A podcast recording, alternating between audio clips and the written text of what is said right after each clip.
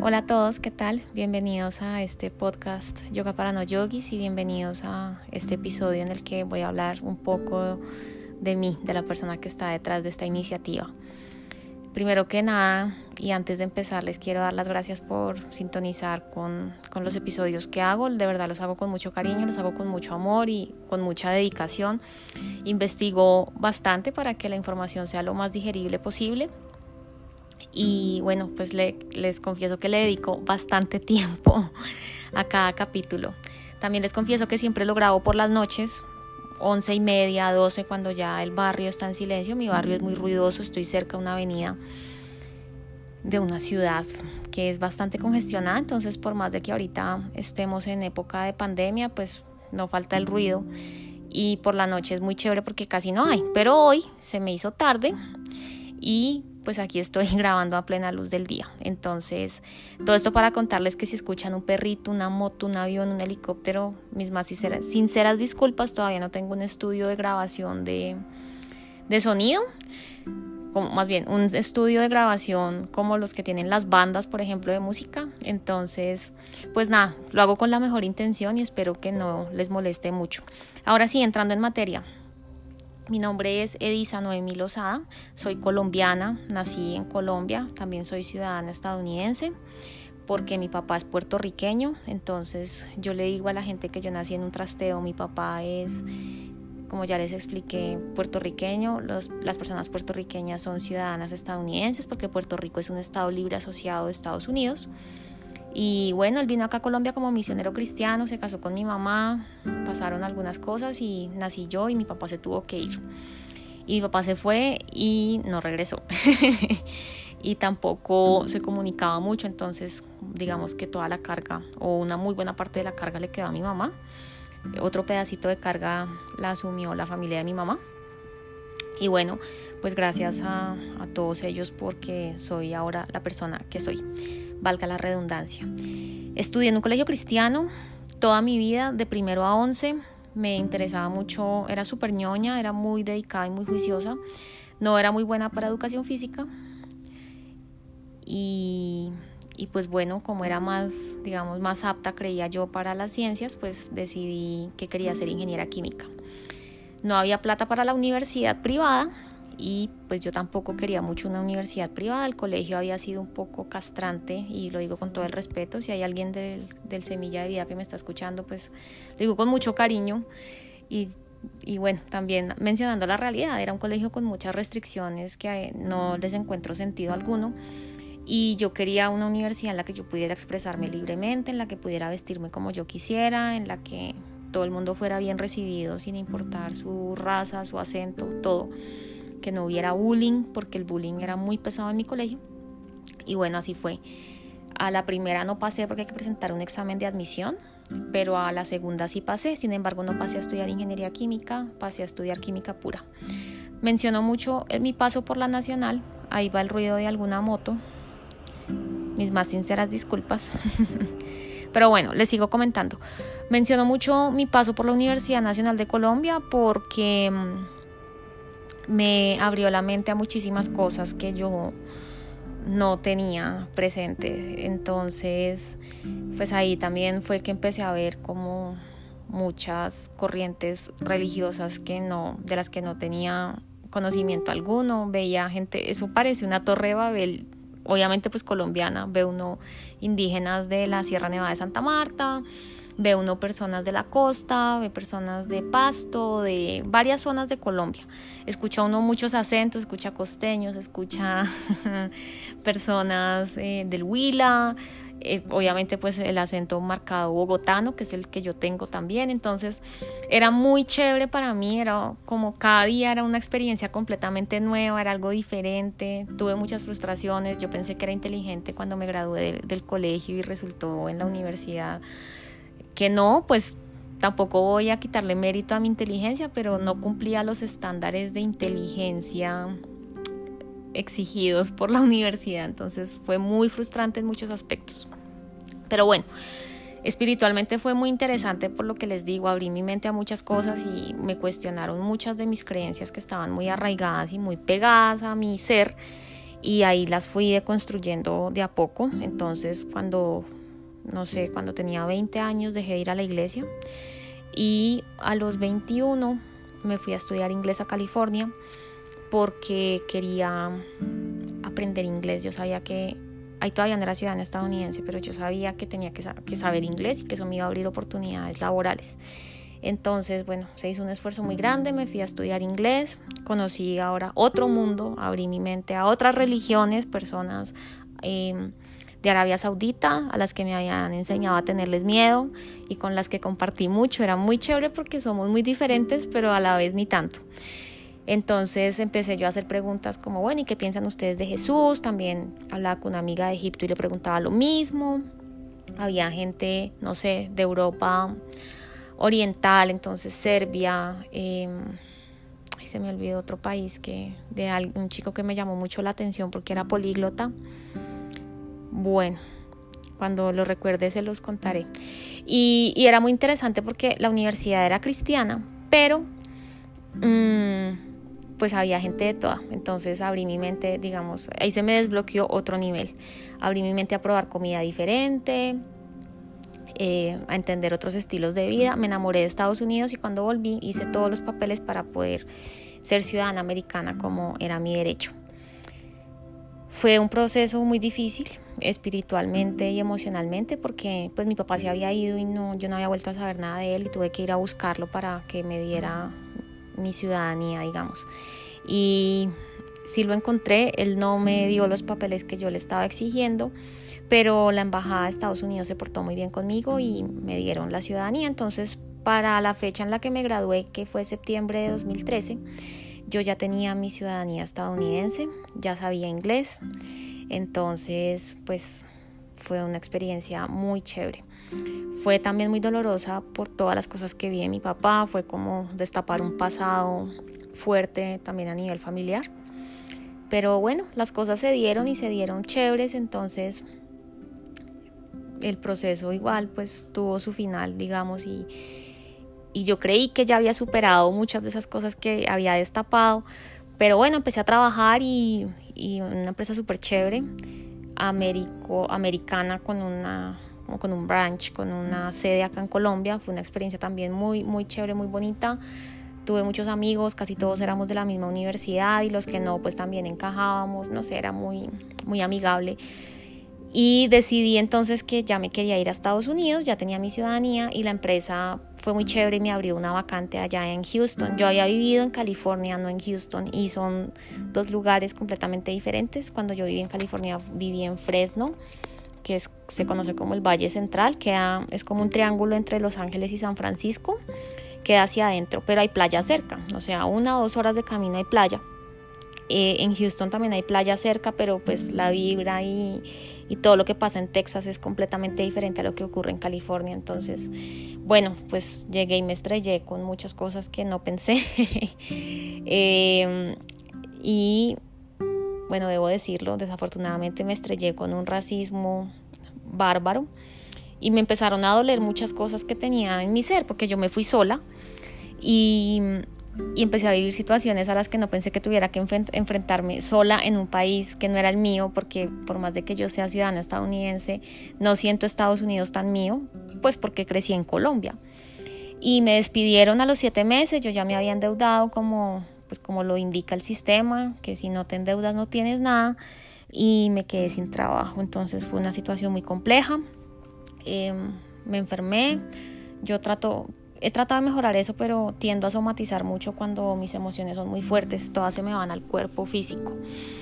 Entonces, pues complejo, yo solita y, maluca y sin trabajo, no tenía muchos ahorros, pero no todos son quejas, encontré trabajo súper rápido, pero ahí empecé un proceso un poco raro porque tenía abundancia, puedo decirlo, material, pero yo no encontraba satisfacción y eso es muy triste, como uno pensar que porque tuvo tal vez recursos limitados en su niñez y en su juventud, tener recursos ya, tener más recursos, tener abundancia de cosas materiales lo va a hacer feliz. Eso es una, una aproximación errónea completamente a la felicidad. Y yo sé que todo el mundo lo dice, es muy cliché, pero yo se los puedo decir que lo viví.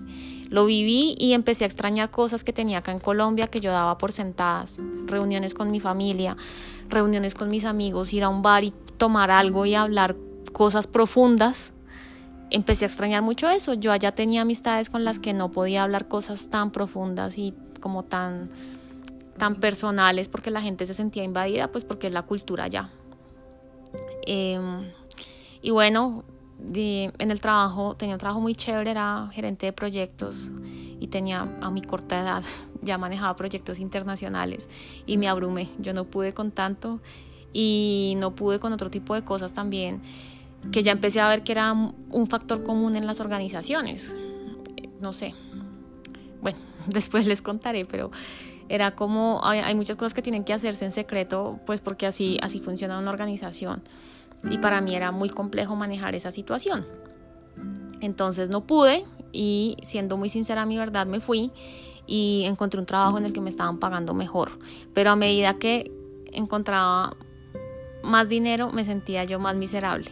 Ahora entiendo que no era una relación, no había correlación, no era causal, pero sí definitivamente lo que estaba pasando era que la soledad me estaba haciendo demasiado daño y yo siempre he sido una persona muy libre, yo he hecho lo que a mí se me viene en gana, pero eso no quiere decir que uno pueda estar solo o que la soledad sea una buena compañía.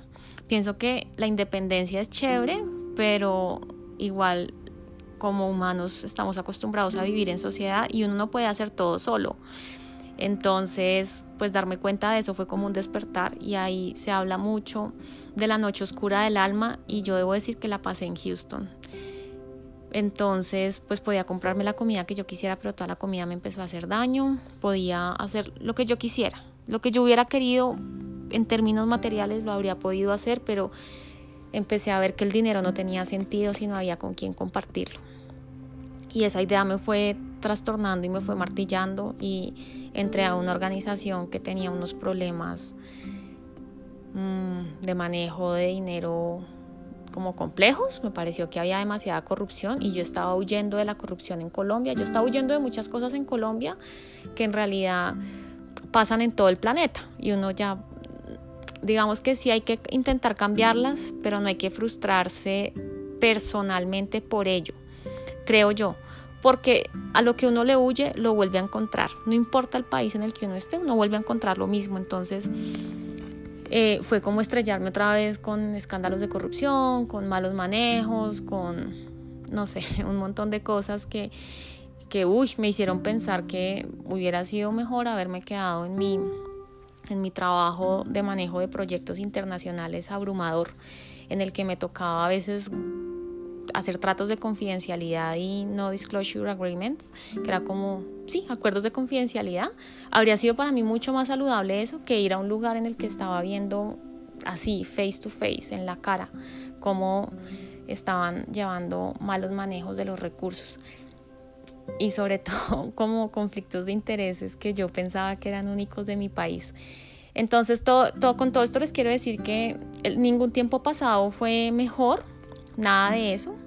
No, no quiero que ese sea el mensaje, porque a veces uno piensa, ay, tal vez si me hubiera quedado, tal vez si hubiera hecho, tal vez si no hubiéramos terminado, tal vez si no le hubiera dicho. No, lo que pasó, pasó, como dijo el filósofo Dari Yankee, y, y ya, lo que sí creo que hay que hacer es tomar mejores decisiones de aquí en adelante y disfrutarse el momento.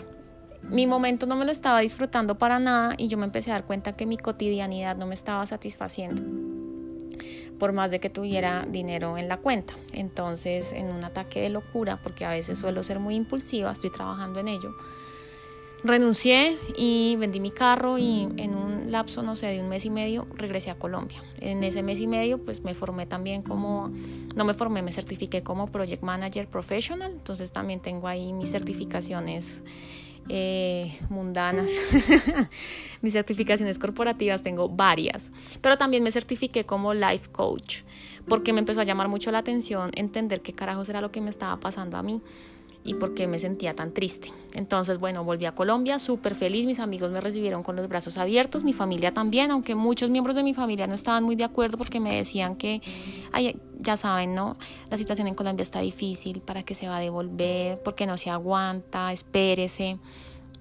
Pero pues no, el corazón le ganó a la billetera y toma, me fui. y volví, y volví, fui muy feliz, encontré trabajo rápido y seguía trabajando en petróleo y gas, que eso es lo que no les he, no he sido clara. Eh, trabajé mucho tiempo en petróleo y gas, pero yo ya venía con como con una vaina, como con un ruido en la cabeza de que yo quería hacer algo para restaurar el medio ambiente porque el daño que le hace la industria petrolera al, al planeta es muy fuerte. Pero nada, pues volví a seguir trabajando en petróleo y gas y me presenté a una beca en la Universidad de La Sabana, que es mi segunda alma mater, Universidad de La Sabana, también los amo. Gracias por la oportunidad, gracias por la beca y gracias también a todos los trabajos que tuve. Gracias a todos, fueron lecciones muy interesantes, aprendí mucho y crecí. Y bueno, me presenté a la, a la Sabana, a una beca 100% en gerencia estratégica y me gané la beca. Y empecé a estudiar en el año 2018 y también cambié de sector, yo no quería seguir trabajando en petróleo y gas, empecé a trabajar en el sector financiero. Y pues igual también había problemas, había de todo, me estresé demasiado y tuve que retirarme porque también estaba estudiando, entonces empecé a darme cuenta que una de las raíces de mis problemas no era el lugar en el que yo estaba, sino mi mal manejo de las emociones, o sea, fatal, yo me estreso mucho y me enfermo y eso es gravísimo porque si bien es cierto me parece una ventaja que el cuerpo físico manifieste rápido lo que no está bien con uno en la cabeza, pues también es una desventaja porque abstraerse de, de la Matrix, le llamo yo, salirse de un trabajo de, que voy a vivir, ¿cierto? Era lo que yo pensaba, pues no, pues me aguanto y, y, me estreso, pero yo me aguantaba frustrada, no me aguantaba como diciendo, que esto es una lección que yo tengo que aprender. Entonces la actitud con la que yo enfrentaba mis frustraciones corporativas y laborales era lo que me enfermaba y era porque yo no tenía un buen manejo emocional. Entonces me empezó a sonar la idea del yoga y bueno, cambié de trabajo, entré a otro lugar que también amé mucho y un día pedí permiso para unas vacaciones porque me quería ir a Europa con la universidad, me iba a ir a estudiar una semana y luego quería quedarme dos semanas y no me dieron vacaciones. Y a las, no sé, a las dos semanas me llamó alguien de Houston como, ¿quieres venir a hacer una consultoría? Tres meses te pagamos tanto. Y yo hice cuentas, me pagaban también el alquiler del carro, me pagaban el, el vuelo. Yo, uy, no, obvio.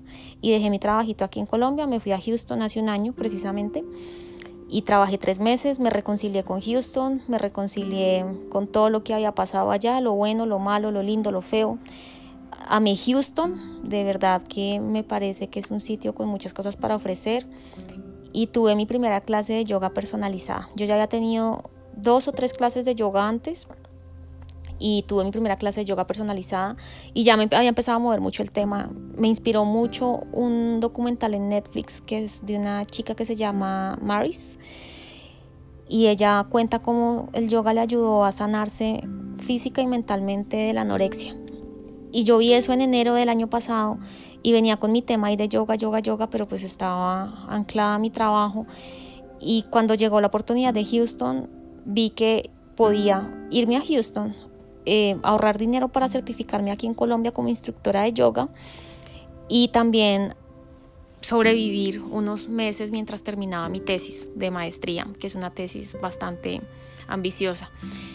Y así fue, tuve mi clase entonces en Houston con una amiga, ella es alemana y se certificó, eh, creo que en Berlín y vive en Houston. Pero bueno, se certificó con alguien súper bueno.